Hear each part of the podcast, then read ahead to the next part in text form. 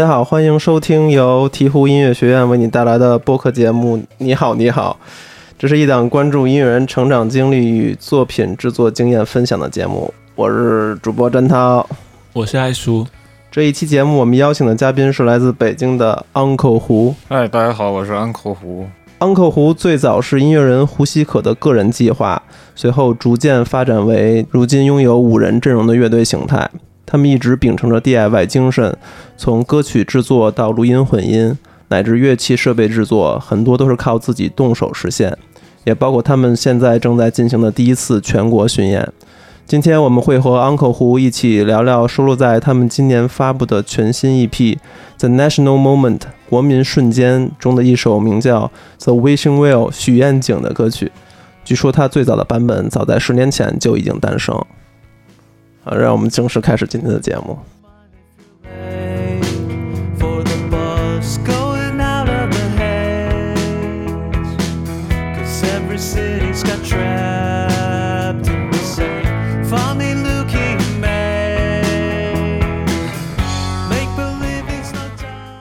为什么要起 Uncle 胡这个名字呢？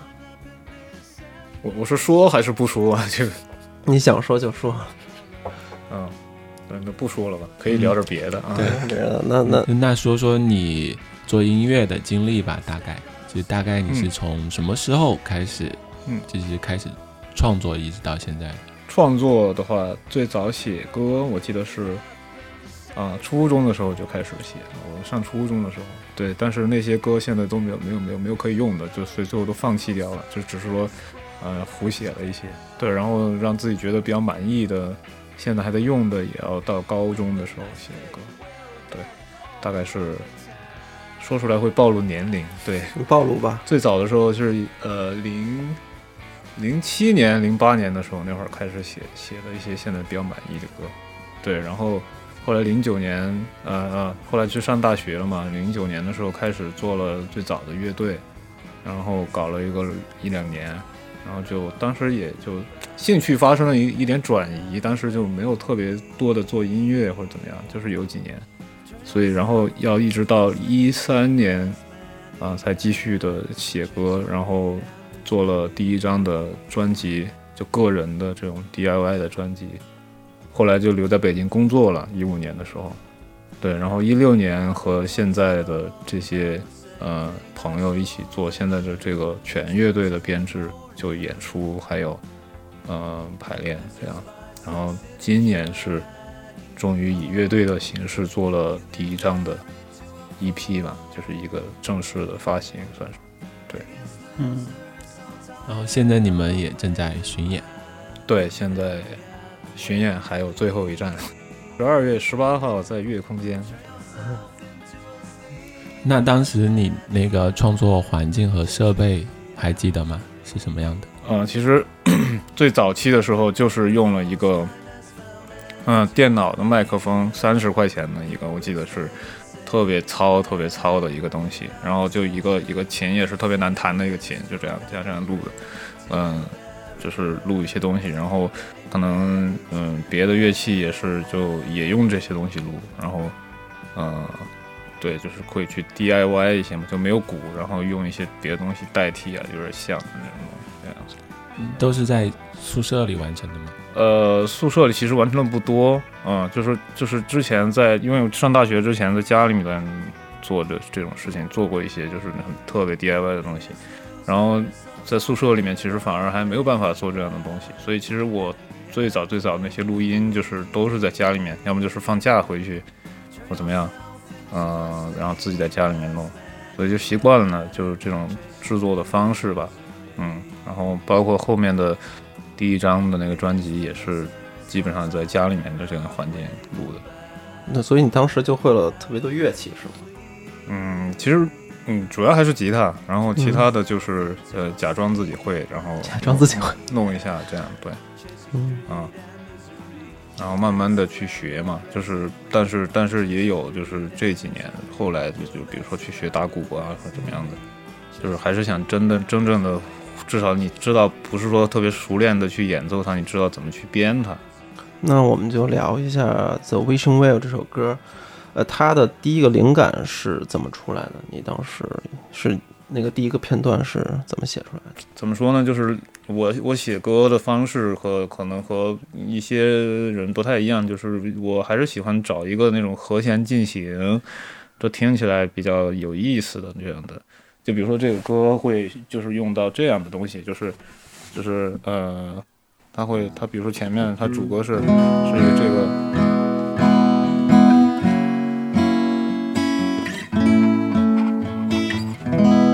这样一个东西，嗯，然后就是，呃，最开始是有这个，但当时你有唱的调吗？还是只有先是有这个和弦？对，先是有这个，然后就是可能，呃，会去会哼一些，就是旋律这样的去找一个听着还不错的这样一个旋律，然后逐渐再去完善它。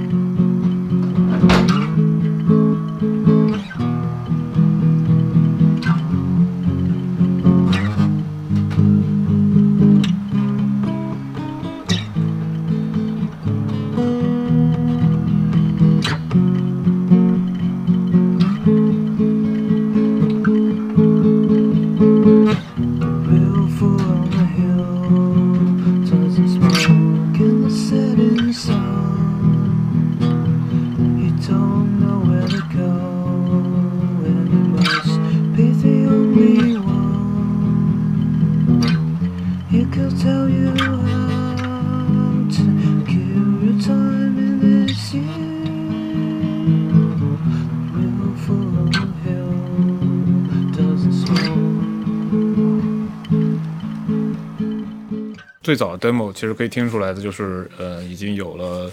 主歌、副歌，还有就是中间那个段落，就是那个有一个下行的和弦进行的这样这样的一个一个一个段落，这是有的。然后，呃，当时那个版本的 demo 就是在宿舍里面用，就就是用我那个笔记本电脑的内置的麦克风录的。歌词其实跟现在的版本差的挺大的。然后，今天因为一个是歌词不满意。然后另外一个是，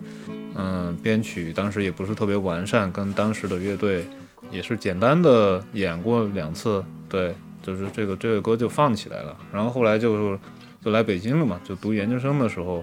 嗯，然后又又把这首歌，嗯，又进一步的完善了一点点，对，有一个前面的一个和弦进行的这样一个东西，就是就是会听到那个有一个这个，就是。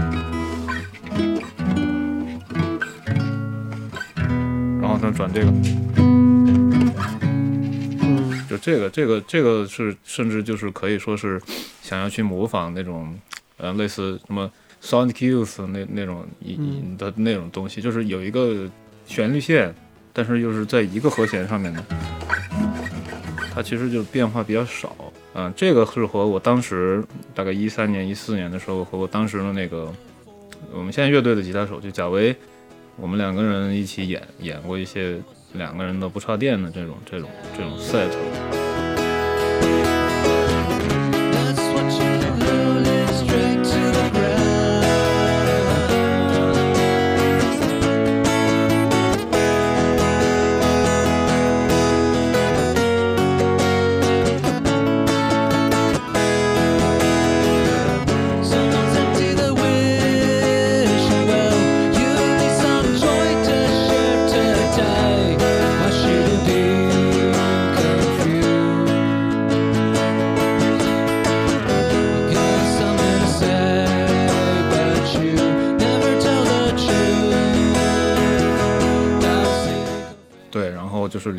琴也是交替的扫弦，然后你你弹点旋律，我弹一点这样的，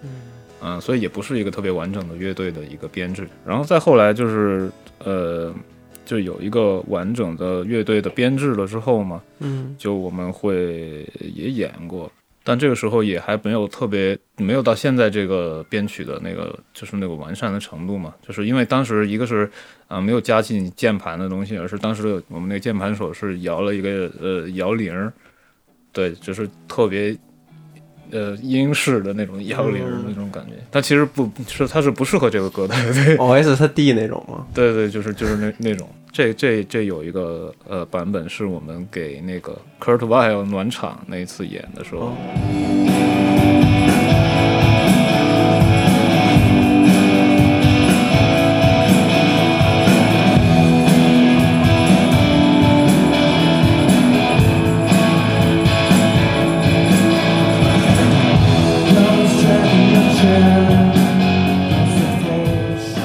然后再再再到就是这次做这个 EP 的时候了，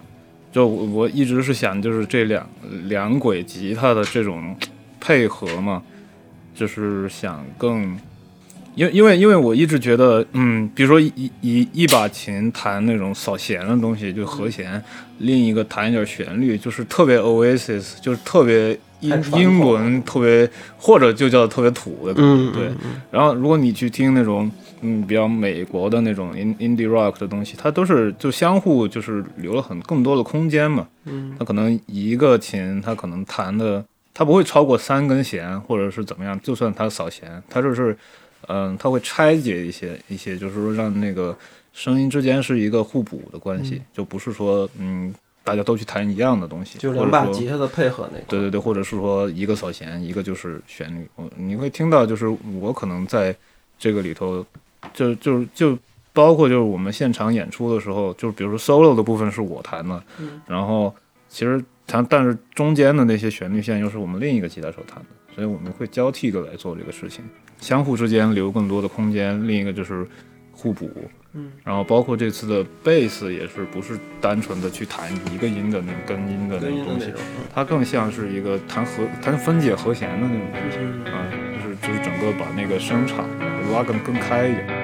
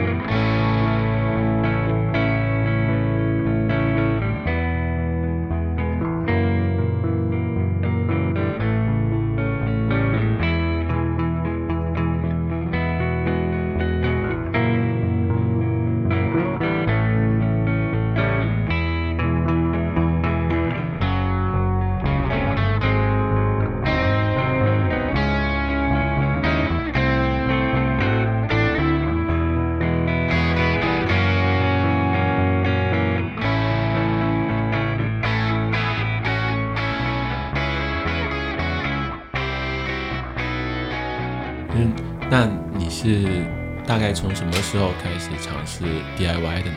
有什么契机？嗯，特别早的话，就其实就是我刚才说过嘛，就高高中的时候，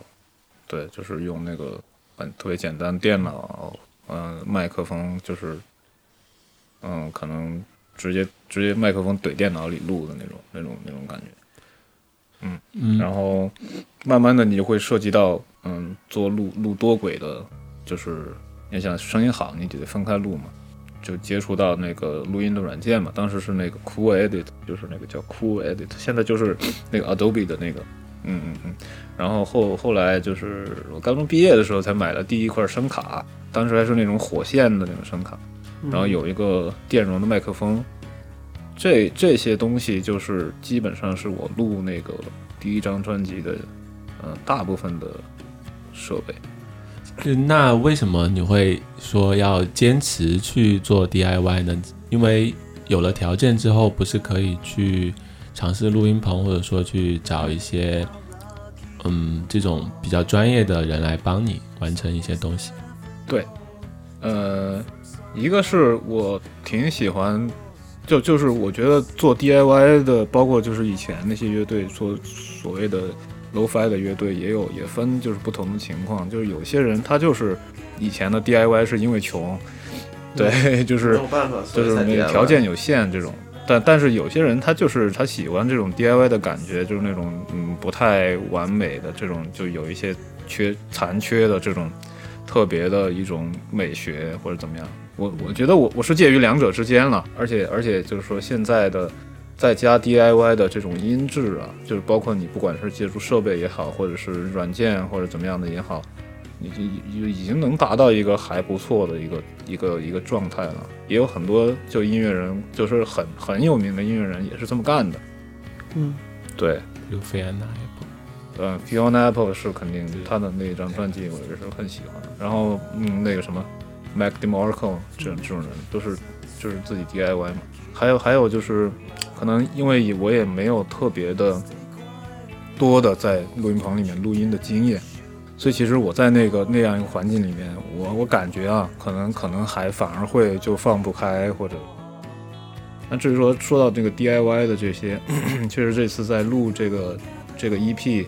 里面也用到了一些，嗯、比如说自己做的呃那个音箱的那个箱头，或者是嗯、呃效果器，或者是做的吉他啊，这这这这这个这首歌里面其实都出现了，对。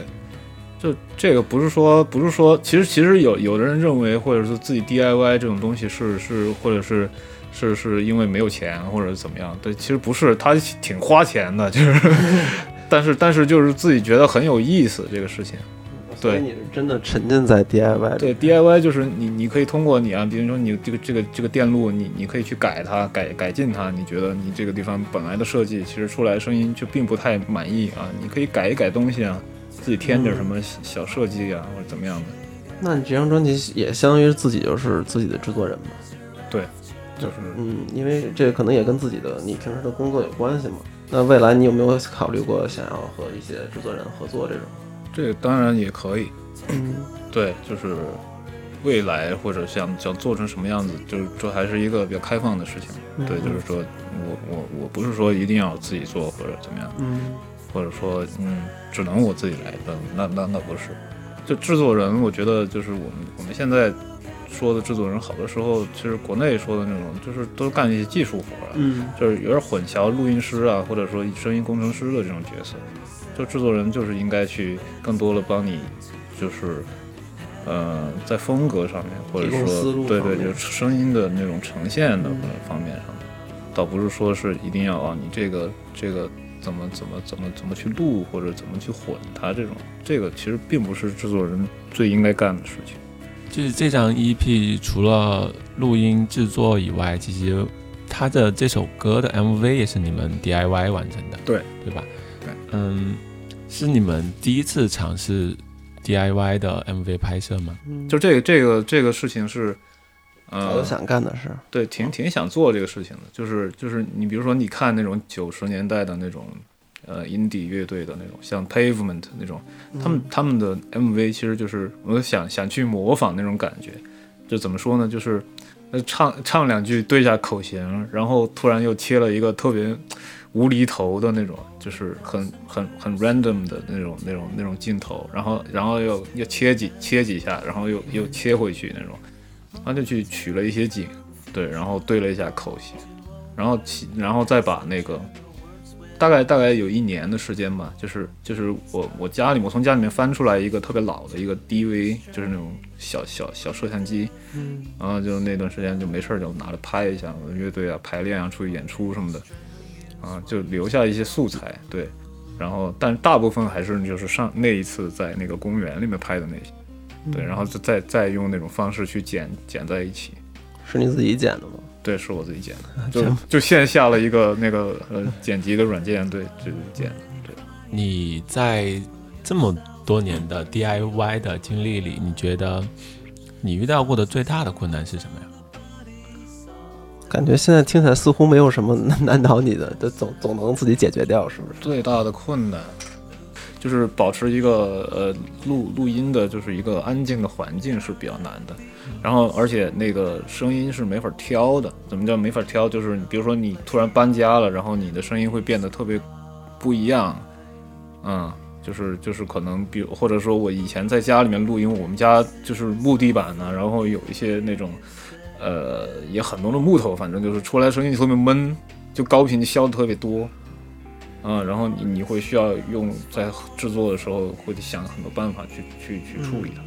等于是环境录音对环境上，然后然后我我录第一张专辑的时候正好是夏天，然后我们家那个院子里又特别馋，嗯嗯特别有馋，然后就就就就你你单单轨听，其实里面就是能听到那种声音的，就录录一个人声，我妈敲门吃饭了，然后然后这种就就很无语，对，然后但你可以重新录。对，那只能重新录嘛。呃，这次这次的挑战就是我隔壁的装修，所以所以就是那段时间白天不能录。对所以最大的困难还是不可抗力，对，就是比较比较随机的会出现一些就是奇怪的事情。现在发了这张 EP，、有在巡演，对未来有什么展望吗？今年因为疫情的原因，本来是想做一个全长的这个专辑的，对，然后其实歌也写够了，但是编曲还没有弄完，所以就先把这四首歌拎出来。那到时候可能再用不用这这这些里面的歌，就是再说了，就是想到可能就是那可能会再加一些新歌进去，然后做一张新的，希望明年或者呃再下一年 能够做出来，这个要看就是到时候进度，对。但是不希望就是隔五年再做一张，这个时间太长了，对。哦，那我们期待一下明年 Uncle 胡会有新专辑诞生。呃呃，我们感谢 Uncle 胡做客我们的播客节目。你可以在网易云音乐、喜马拉雅、Apple Podcast、小宇宙等平台搜索“鹈鹕音乐学院”，关注我们。也欢迎大家关注我们的微信公众号。最后，让我们再听一遍这首《The Wishing Well》。